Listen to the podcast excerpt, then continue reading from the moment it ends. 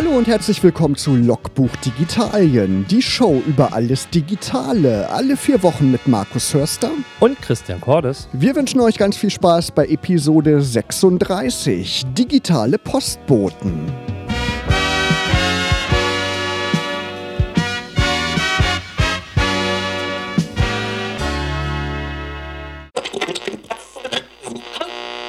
Und damit herzlich willkommen zur ersten Ausgabe von Logbuch Digitalien im Jahr 2020. Hi Christian. Tag Markus. Ja, letzte Sendung war ja Silvester. Danach haben wir ordentlich reingefeiert ins neue Jahr, ins neue Jahrzehnt. Und jetzt die erste Sendung, wie gesagt, im Jahr 2020. Und es gibt was Neues von uns. Breaking News sozusagen. Wir haben uns nämlich beworben für den Deutschen Podcastpreis. Der wird in diesem Jahr zum ersten Mal vergeben. Es gab in der Vergangenheit schon mal einen Podcastpreis in Deutschland, aber jetzt gibt es einen richtig großen. Da steckt Spotify dahinter, da stehen die öffentlich-rechtlichen Sender dahinter, der Deutschlandfunk zum Beispiel, Audible ist dabei, Radio.de, Axel Springer. Also alle großen Medienhäuser oder viele große Medienhäuser in Deutschland und man konnte sich bis Mitte Januar dafür bewerben. Wir haben das auch gemacht, drücken natürlich die Daumen, dass die Jury uns vielleicht gut gesonnen ist, dass der Jury das auch gefällt, was wir so treiben. Aber es gibt auf jeden Fall einen Publikumspreis und seit ein paar Tagen kann man für den Publikumspreis abstimmen und da sind wir natürlich auch mit dabei. Also wenn ihr uns unterstützen wollt, dann geht mal auf deutscher-podcastpreis.de. Da kann man dann die ganzen nominierten Podcasts sehen. Ist ja vielleicht auch ganz interessant mal zu sehen, was es überhaupt so für deutschsprachige Podcasts gibt. Das ist ja so in den letzten Jahren in Deutschland erst so groß geworden, eigentlich Podcasting. In den englischsprachigen Ländern ist es ja schon längere Zeit ziemlich groß aber in Deutschland, wie gesagt, noch nicht ganz so lange. Und da kann man vielleicht den ein oder anderen Geheimtipp entdecken. Genau, und wenn wir äh, tatsächlich den Zuschlag bekommen sollten, dann werden wir natürlich einen Fanzug starten, weil nämlich dann am 19. März im Festsaal in Berlin-Kreuzberg ähm, ist praktisch dann die ja, Siegerehrung, äh, die, der, der große Podcastpreis wird dann quasi für alle äh, öffentlich verliehen. Ja, auf jeden Fall eine schöne Sache, dass sowas initiiert wurde, so ähnlich wie der Radiopreis oder Fernsehpreis. Schöne Sache. Genau, noch eine schöne Sache. Anfang des Jahres ist wie immer das Mekka der Unterhaltungsindustrie in Las Vegas. Wir waren nicht in Las Vegas, aber man kann sich auch gut im Netz informieren, was da so vorgestellt wird, oder Christian? Ja, leider haben wir keine Pressetickets bekommen, aber ansonsten. wir ja, würden natürlich gerne hinfliegen. Ja, ne? genau. genau. Also, wenn ihr das hört, ähm, wir wären dabei. Nein, ähm, also die CES, die Consumer Electronics Show, wie sie äh, übersetzt heißt, ähm, gilt ja immer so als äh, der erste Trendmesser, ähm, was so in Digitalien in 2020 zu kommen wird oder äh, welche Ideen äh, es in der Form gibt. Und ähm, ja, es war einiges Spannendes dabei, ähm, aber auch einiges, wo man so denkt, mhm.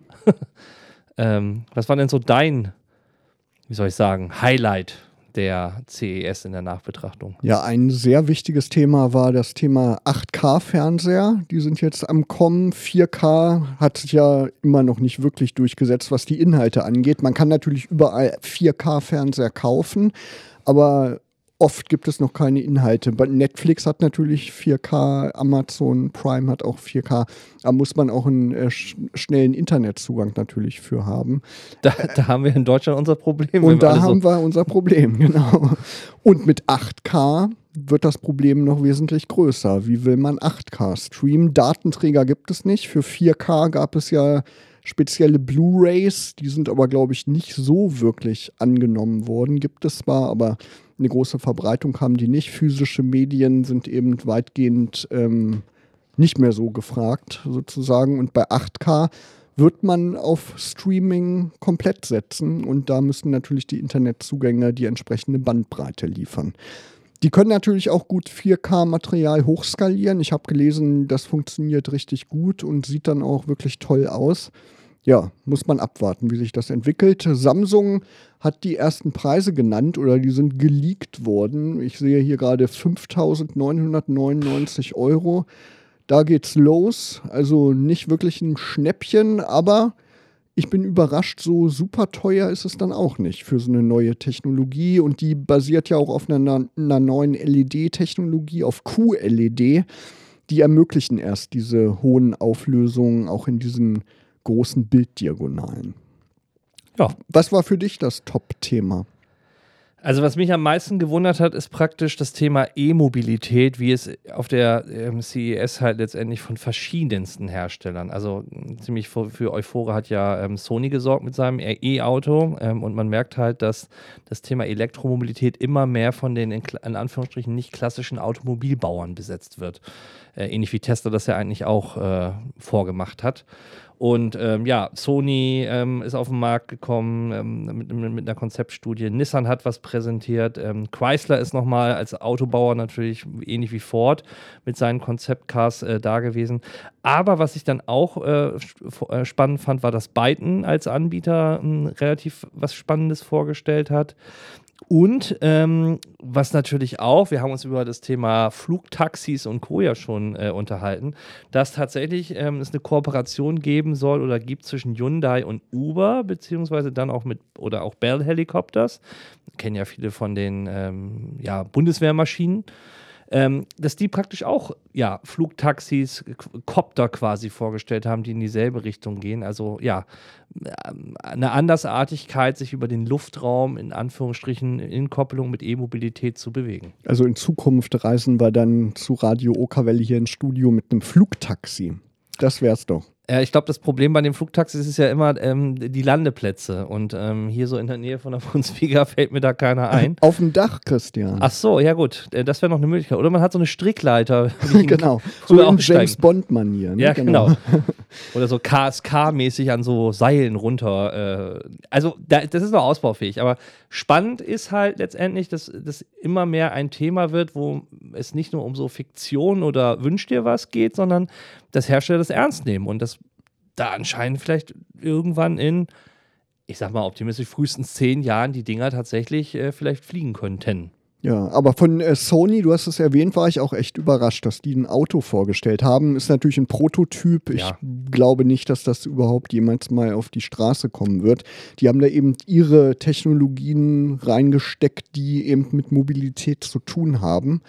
Ähm, oder glaubst du, dass das irgendwann mal Realität we werden wird und Sony überall auf der Welt Fabriken haben wird, um Autos zu fertigen? Na, ich glaube, das ist so ein bisschen wie mit Tesla. Also ähm, Tesla hat ja der deutschen Automobilindustrie vorgemacht, wie man ein Fahrzeug baut. Nicht unter dem Aspekt klassischer Ingenieurskunst, sondern sie haben das genommen, was Menschen eigentlich gewohnt sind heutzutage im digitalen Zeitalter. Das ist nämlich ein Fahrzeug permanent mit Updates versorgt wird. Wenn du einen normalen ähm, Wagen gekauft hast, dann ist der eigentlich, außer er ist in der Werkstatt gewesen, meistens auf dem Stand X geblieben und das Navi oder das, das Infotainment-System im Fahrzeug hat sich nie weiterentwickelt. Einem, oder du hättest es bezahlen müssen. Beim Tesla bekommst du praktisch permanent Software-Updates mit neuen Funktionen dazu dazu, die nicht nur das Fahren an sich ähm, be beinhalten, also Autopilot etc. pp., sondern auch, sage ich mal, dieses ganze Thema ja, Infotainment, ähm, Navigation etc. pp. Das Auto ist praktisch permanent eine Weiterentwicklung. Und ein klassischer Hersteller wie Sony, der ja auch eher aus der ähm, Elektronik kommt, ähm, Walkman, Discman, der sehr, sehr viel Erfahrung hat, auch mit wirklich ja, Technologien die jenseits von ähm, ja, Ingenieurskunst des Autobauens herrschen, finde ich schon spannend, dass ich an so einem Thema ran war. Und da gehört ja auch, wenn ich es richtig noch im Kopf habe, Magma oder Magna Steyr mit dazu. Die kennt man ja schon, die haben Fahrzeugkompetenz oder Kompetenzen im Fahrzeugbau als österreichische äh, Company. Und von daher kann ich mir das schon vorstellen. Also jetzt nicht in den nächsten, im nächsten Jahr, aber dass das schon zunehmend auch eine Kooperation und ein ernstzunehmendes Produkt ist, wo sich die deutsche Automobilindustrie umgucken wird. Ja klar, es sind halt fahrende Computer sozusagen ne? oder fahrende Smartphones, wenn man ähm, das auf die Update-Politik überträgt. Aber das sehen wir im Rollermarkt, also das sehen wir ja bei jeglicher Mobilität. E-Bikes, ähm, Roller werden elektrisch Klar. und nimmt immer mehr zu. Also du hast ja, und da kommen Anbieter auf den Markt, die jenseits von Vespa und äh, Peugeot und Puch, was es früher bei Mofas gab, ja, ja, letztendlich auf einmal da sind und Roller produzieren.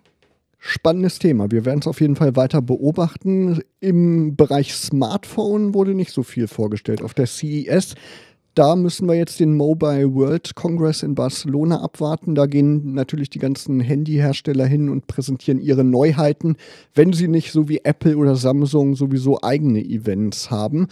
Aber ein interessantes Konzept wurde von OnePlus vorgestellt, haben wir ja schon öfter drüber gesprochen, über diese chinesische Firma. Die haben das Concept One präsentiert und das hat was ganz Interessantes mit dem Kamerasystem gemacht. Die Kameras, die verschwinden nämlich hinter so einem schwarzen Glas, was als ND-Filter auch fungiert. Also da kann man eben das Licht begrenzen, was in die ähm, Kamera, was auf den Sensor trifft. Und damit kann man auch die Kameras verstecken. Dann sieht das nicht so komisch aus hinten mit den drei Kameras. Hm. Ich weiß auch nicht genau, ob sich das durchsetzen wird, weiß man nicht. Ne? Also ich, ich bin ja mit diesen äh, noch eine Linse und noch eine Linse reinbauen, so eine Mischung aus äh, skeptisch und äh, freudig, weil ähm, wenn man auf der einen Seite sieht, äh, was das neue iPhone 11 Pro mit drei Linsen für eine Fotoqualität abliefert, die ist ja phänomenal. Wenn ich aber auf der anderen Seite auch sehe, dass ein Google Pixel 3a mit einer einzigen Linse fast eine vergleichbare oder äh, nicht um Längen schlechtere Qualität abliefern kann und das im Hintergrund eigentlich nur die Software praktisch rendert und, und rechnet, dann finde ich das schon spannend, wie sich diese Popul also das verändert, dass es gar nicht mehr auf Linsen und Megapixel vielleicht ankommt in der Zukunft, sondern dass wir immer mehr davon eigentlich ähm, ja, profitieren können, je besser und ausgereifter ähm, die Software eigentlich in einem Smartphone ist und ja. wird. Und da passiert echt viel, gerade so in Bezug auf KI und so wird da echt ja, ja. viel gemacht.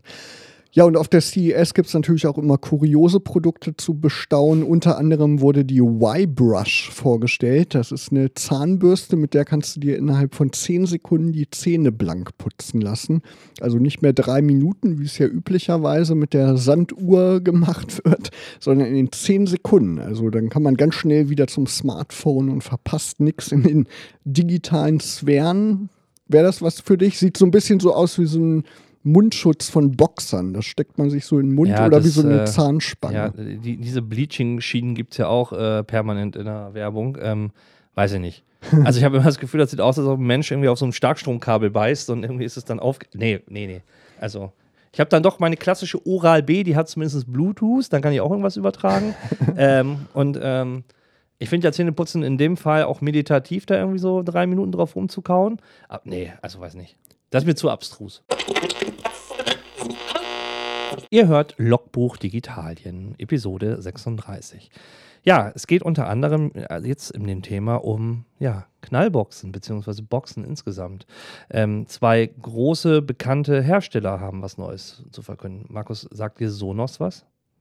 Ja, die haben so ein bekanntes Lautsprechersystem, ne, wo man gut drüber streamen kann, soll eine gute Qualität haben. IKEA arbeitet mit denen, glaube ich, auch zusammen genau. neuerdings. Genau. Ne? Ja, hätten wir in der Sendung mal Tra Traffidy, nee, ähm, äh, Symphonisk heißen die ähm, smarten äh, Speaker von äh, IKEA, die eine Kooperation mit Sonos sind. Und ähm, Sonos hat jetzt äh, verkündet und hat ein bisschen für Unruhe im Netz gesorgt, weil sie ihre Update-Politik ein bisschen äh, verändert haben. Was wollten die denn ändern? Naja, also Sonos war bisher bekannt, dass sie halt ähnlich wie Apple auch sehr, sehr lange ähm, Geräte halt mit Durchschleifen, mit Updates versorgen. Und ähm, es gibt eine Sonos Bridge ähm, die praktisch ähm, ja zur ersten Generation der Play One Speaker auch immer noch versucht hat, halt analoge Geräte mit einzukoppeln und halt ja so etwas wie so ein ja, die Hub waren, um diese ganzen Speaker zu koordinieren. Und für dieses, ähm, für diesen, für diese Bridge haben sie die Updates zurückgezogen, beziehungsweise nicht mehr weiter fortgeführt.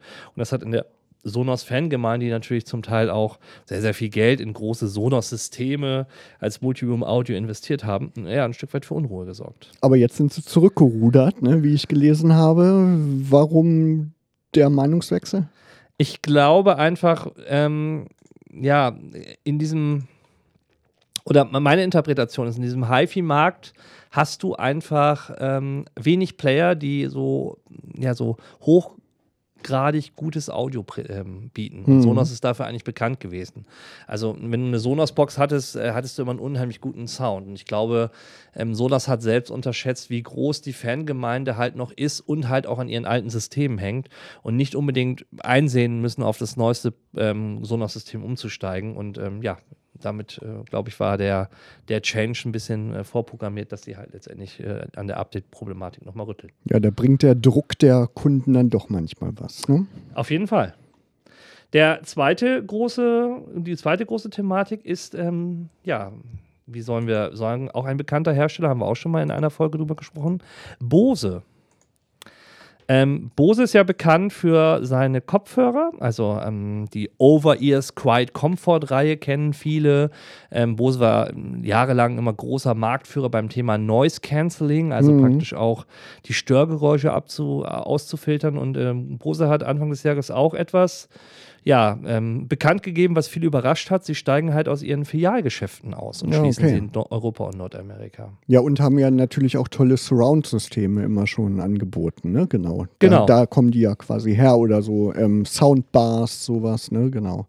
Ja. Ah, okay, und sollen dann nur noch mit dem Versand ähm, weiter hier aktiv sein, oder? Genau, Bose ähm, konzentriert sich ja nur auf den Online-Handel und will quasi ja die Filialgeschäfte in der Form halt abwickeln. Und ähm, ja, das ist ja ein Trend, den wir bei ganz vielen sehen, dass es mehr und mehr in, in Richtung Online geht und weniger ähm, ja, ins klassische Ladengeschäft oder dass die Kunden auch gar nicht mehr diese Geschäfte aufsuchen, dass sich das in irgendeiner Art und Weise lohnen würde. Ja, interessante Entwicklung, aber sowas hört man sich natürlich immer eigentlich gerne an, bevor man sowas kauft. Ne? Das ist eigentlich irgendwie schade. Ja, das stimmt.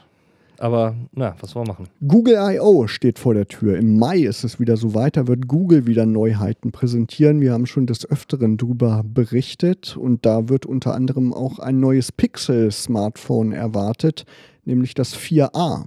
Genau, also die Google I.O. dient ja immer dazu, erstens vorzustellen, wie weit ist es mit dem äh, bald äh, Release des zukünftigen Android-Betriebssystems, also was bringt jetzt praktisch Android 11. Ähm, auch der Assistant wird immer mehr in den Vordergrund rücken und ist ja ein Produkt, was bei Google mehr und mehr in den letzten Jahren an Bedeutung gewonnen hat.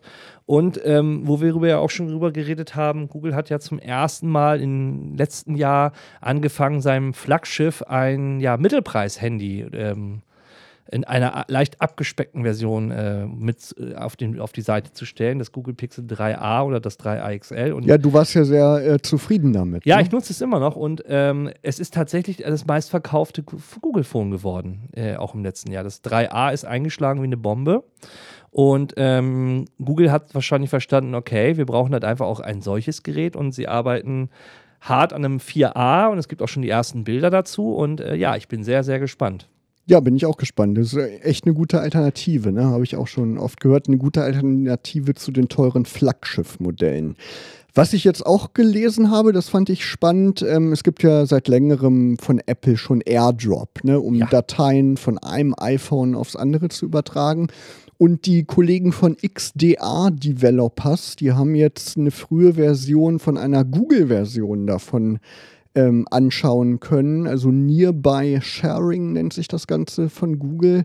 Da bin ich auch gespannt. Vielleicht hört man da auf der Google I.O. auch was dazu. Vielleicht wird das ja auch in äh, Android 11 schon implementiert. Ja, wo es die Frage wird wahrscheinlich sein, was sind die Spezifika an ähm, das Smartphone an sich?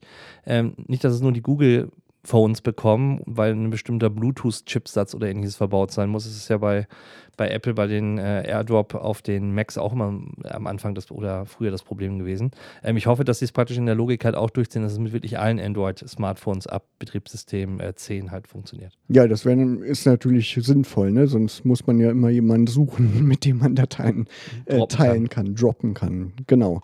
Ja, das finde ich spannend. Im Mai werden wir mehr erfahren und da werden wir natürlich drauf schauen. Es gibt jetzt noch was Neues von Google, das Oldschool Phone sozusagen von Google eine Google-Hülle, die das Handy dumm macht. Das Smartphone wird dumm gemacht. Was hat das denn damit auf sich? ich weiß nicht, ob das ein Marketing-Gag ist oder ähnliches. Es gibt praktisch eine Druckvorlage, wo du, die du auf deinem, um dein Smartphone kleben kannst und quasi nur noch so ein Tast Tastenfeld hast äh, und den Hörer und äh, Anrufe annehmen und abweisen. Also so klassisch früher äh, Tastentelefonmäßig.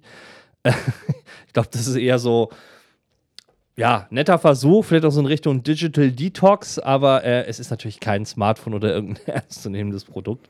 Aber ja, sorgt im Netz gerade auf jeden Fall für Diskussionen und äh, für Spott, Häme oder halt auch Freude gleichzeitig. Ja, ich hatte ja auch schon mal als App-Tipp dieses Google Paper Phone vorgestellt. Da konnte man sich so verschiedene, verschiedene Inhalte von seinem Handy, Kontakte oder den Weg zur Arbeit auch ausdrucken und hatte dann halt ein Handy auf Papier und auf dieser Seite von Google, da geht es eben um Well Digital Wellbeing, also ne, das ist ja so ein Stichwort, um weniger eben mit dem Smartphone in Kontakt zu kommen. Und da gibt es echt spannende Projekte. Ähm, muss, musste mal drauf gehen auf die Seite. Hast du Digital Wellbeing an deinem OnePlus aktiviert? Also so guckst, guckst du die Statistiken nach, wie oft du es am Tag ein- und ausmachst? Oder? Tatsächlich nicht, nee. Es gibt ja auch diesen Zen-Mode, ja. ne, den hat man, nee, nutze ich irgendwie nicht. Aber es ist schon ganz interessant. Instagram hat sowas auch integriert. Da kann man sehen, wie oft man oder wie lange man täglich auf Instagram unterwegs ist und teilweise ist das schon ganz schön erschreckend. Was ich mir letztens mal angeguckt habe, man kann im Android-Betriebssystem sehen, jedenfalls auf dem OnePlus, wie oft man das Gerät entsperrt. Aha. Hast du das mal gecheckt? Ich habe das ja beim Apple, dieses ähm, Wochen, äh, die Wochen oder die Bildschirmzeitenübersicht und äh, ja, ähm, spannend. Also Durchschnitt ist wohl so 80, habe ich mal gelesen. Komme ich drüber. Bei mir auch. Ich war teilweise bei knapp an die 200 Mal. Das ist schon irgendwie erschreckend. Okay, reden wir nicht weiter drüber.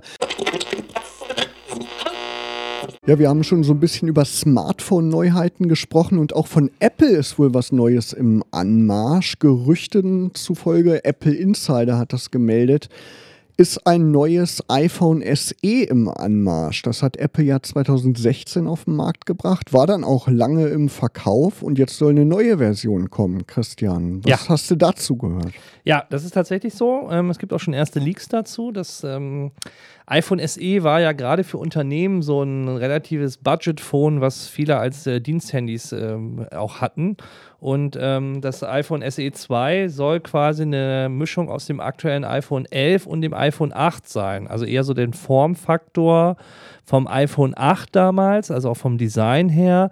Ähm, die Technik, also den Chipsatz, ähm, eher vom iPhone 11. Und es wird ein spannendes Gerät werden, weil es preislich wahrscheinlich wieder im unteren Segment angesiedelt wird, also so in Richtung das günstigste iPhone, was man so erwerben kann. Und es hat halt, ja, und es hatte damals und heute auch noch eine relativ große Verbreitung, läuft aktuell auch noch mit äh, 13.3 als iOS-Betriebssystem und äh, wird immer noch gut, ja, ähm, gewartet, ist aber leider nicht mehr klassisch im Verkauf und erhältlich seit letztem Jahr. Ja, ist auf jeden Fall dann wieder deutlich erschwinglicher und ist so ähnlich wie das iPhone 8, ne? Soll es aussehen. So ja, genau, vom Formfaktor her und von, von außen soll es so in Richtung äh, iPhone 8 sein, das stimmt. Mitte Januar war es soweit, der Support von Windows 7 war vorbei, aber die Bundesrepublik Deutschland, die hat teilweise das Update auf Windows 10 verschlafen und muss dafür bluten, Christian. Ja, ja das ist, äh, das kennen wir ja damals von Windows XP und mit äh, zum Teil Geldautomaten, die noch monatelang mit Windows XP laufen. Äh, ja, es ist tatsächlich so. Das ist, ähm, ja, der GameStar hat es berichtet, dass das Supportende der äh, Bundesregierung mehrere Millionen Euro sich das kosten lässt, weil praktisch in der Bundesverwaltung es noch so viele Rechner und Rechensysteme gibt, die halt mit Windows 7 weiterleben mhm. oder weiter existieren müssen und sollen, weil wahrscheinlich interne Software nicht migriert werden konnte oder ähnliches. Ähm, das ist schon spannend und ich finde auch so typisch für Deutschland, äh, wie auch Deutschland Digitalisierung tatsächlich so ernst nimmt, äh, beziehungsweise sich um solche Probleme halt kümmert. Äh, es war ja lange bekannt, es ist ja jetzt nicht auf einmal neu, nee. äh, dass irgendwann mal ein Supportende für ein Betriebssystem kommt. Und Windows 10 ist ja auch nicht gerade neu, das gibt es ja auch schon seit 2015. Ne? Man hätte sich ja auch mal darauf einstellen können. Ja. Auf jeden Fall für die Leute, die noch weiterhin Windows 7 nutzen, vielleicht seid ihr ja auch unter denjenigen, die noch so ähm, mutig sind, muss man ja sagen, Windows 7 noch einzusetzen, weil da können sich ja schon jetzt einige Viren und Würmer breit machen. Der Chrome-Browser, der wird auf jeden Fall weiterhin unterstützt bis Juli 2021, seid ihr da safe. Und auch der neue Edge-Browser von Microsoft, der neuerdings seit Januar auch in der finalen Version verfügbar auf Chromium basiert, also auf der gleichen Rendering-Engine wie äh, Googles Chrome-Browser, wird auch bis mindestens Juli 2021 noch mit Updates versorgt. Also gute Nachrichten, wenigstens an der Browserfront. Und ja, wie gesagt, der ist jetzt auch in der finalen Version rausgekommen, der Microsoft Edge Browser. Der hatte ja vorher eine eigene Engine, ist aber nicht wirklich so angenommen worden. Und ja, könnt ihr ja mal ausprobieren. Viele nutzen den gerne, weil man damit so diese ganzen Google-Services so ein bisschen umgehen kann. Ich wollte mir den auch mal installieren und mal gucken, wie die Performance sich auch unterscheidet. Das ist vielleicht ganz interessant. Dann noch eine News, Neues im Streaming-Markt. Ne? Wir haben ja Netflix, wir haben Amazon Prime Video. Und jetzt kommt noch ein weiterer Player. Disney hat ja einen neuen Streaming-Service schon in den USA an den Start gebracht, Disney Plus.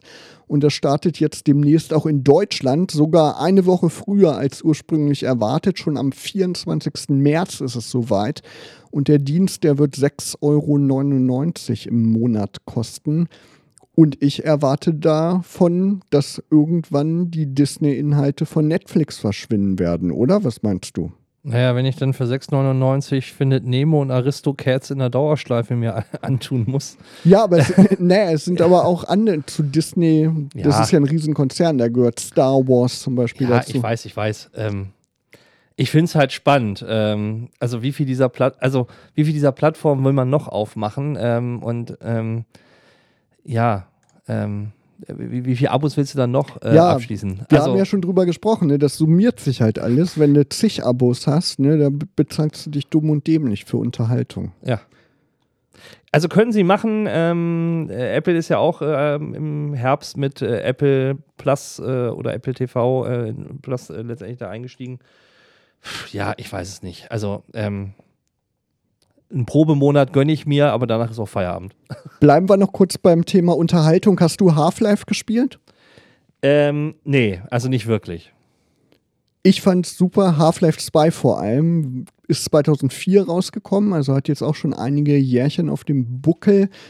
Tolles Spiel, muss man sagen. Auf jeden Fall ein Klassiker. Und im März ist es soweit, da kommt eine neue Half-Life-Version sozusagen, ein neues Kapitel im Half-Life-Universum, ist angesiedelt zwischen Half-Life 1, was 1999, meine ich, auf den Markt gekommen ist, und Half-Life 2, nennt sich Half-Life Alyx, benannt nach einem weiblichen Charakter in dem Spiel, wird es aber nur für VR-Brillen geben, also viele werden es nicht spielen können, es sei denn, ihr habt eine VR-Brille.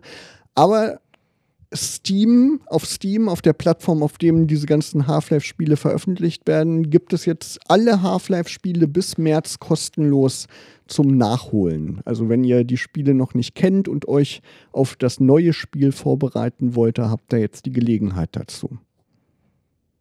Willst du es mal ausprobieren, Christian? Ähm, nee, ich hatte gerade gedacht, Markus, wenn es dich wieder überfällt äh, in Richtung Suchtfaktor, ich leite gerne meine Oculus.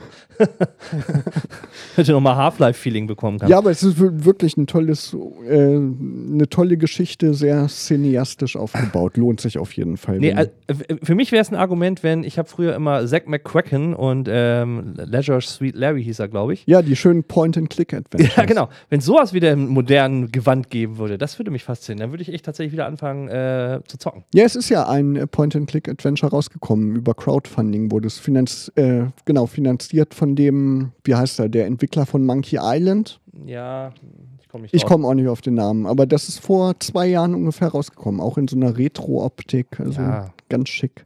Steam, also die Spieleplattform, die soll es bald auch auf Chromebooks geben. Du bist ja auch ein begeisterter Chromebook-User. Ja.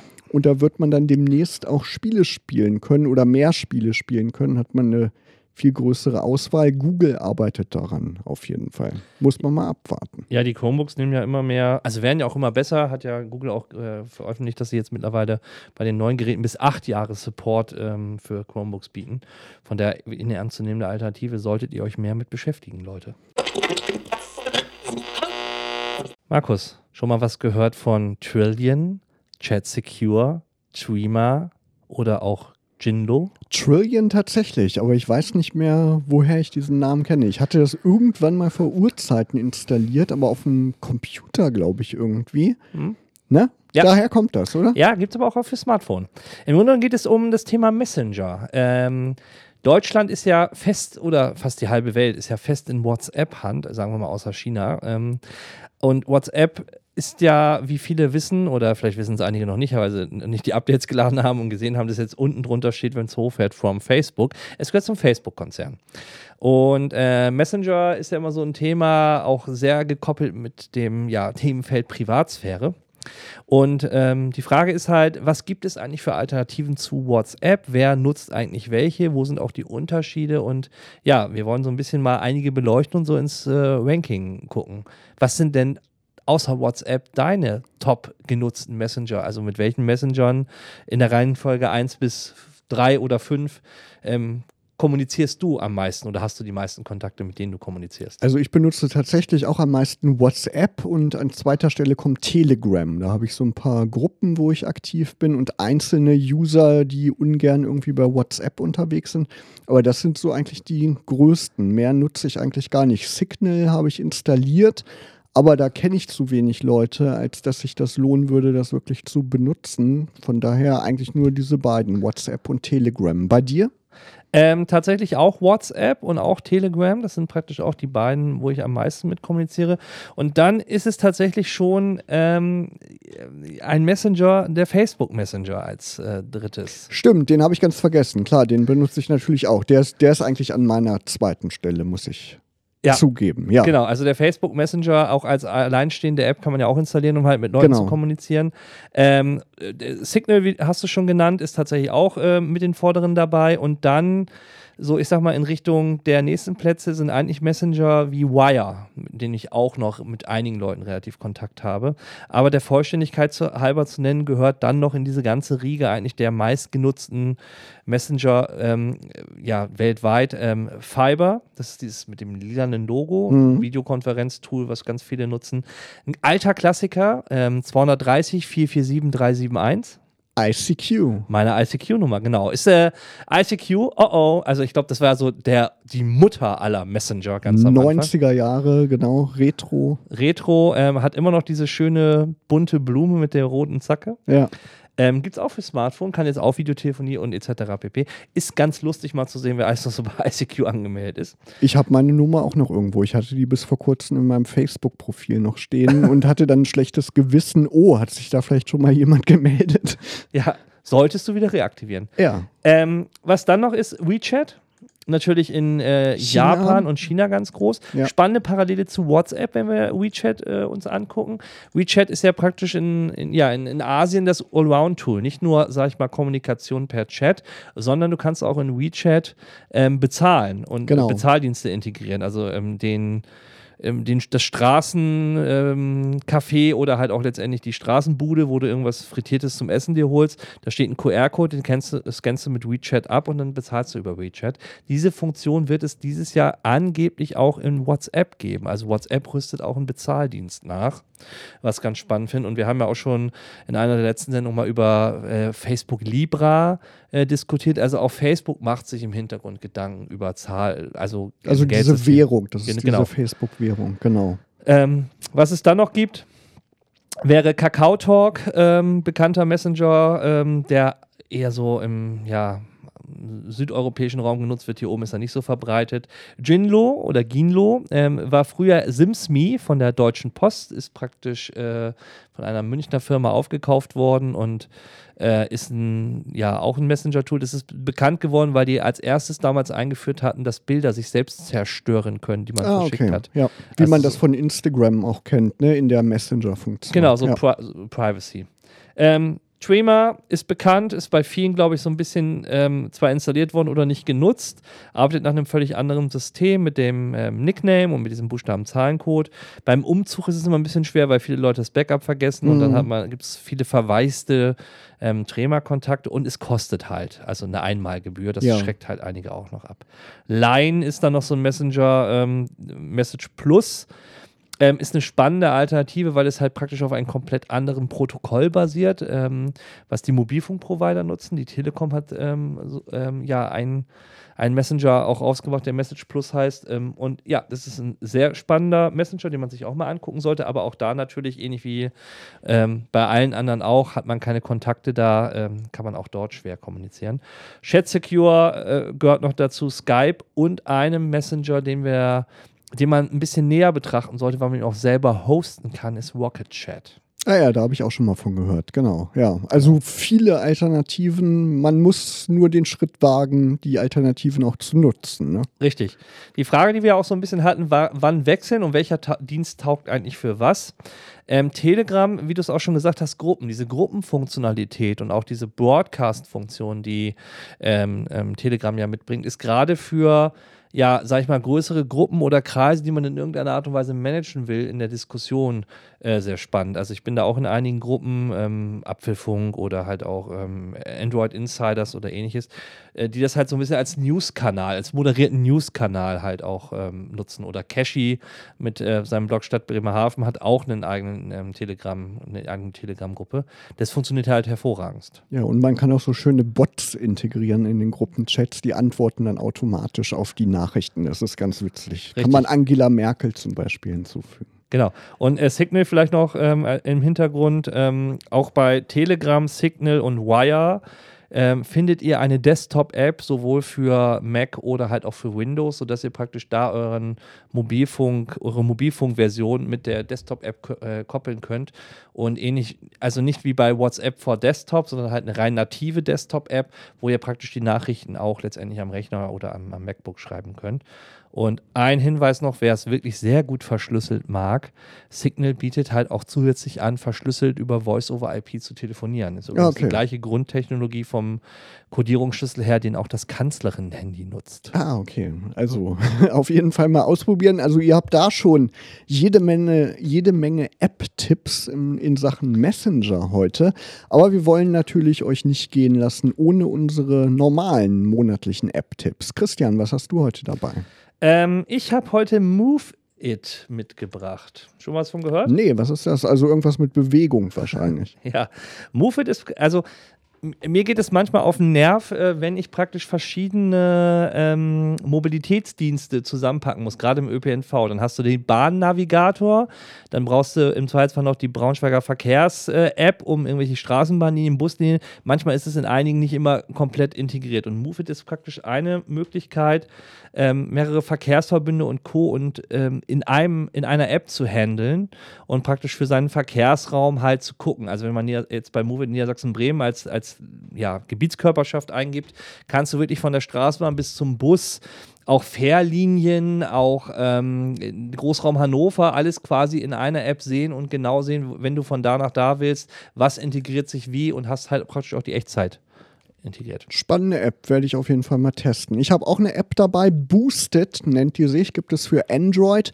und da kann man gucken, wie lange man für bestimmte Aufgaben so im alltäglichen Leben braucht. Da kann man Projekte erstellen, kann auch Unteraufgaben erstellen und dann kann man wie mit so einer Stoppuhr stoppen oder starten und dann stoppen, wie lange man für bestimmte Aufgaben braucht und dann kann man sich das in Diagrammen anzeigen lassen und damit vielleicht sein Zeitmanagement ein bisschen optimieren. Also auch eine ganz nützliche App. Ja, und das war's auch schon mit Logbuch Digitalien.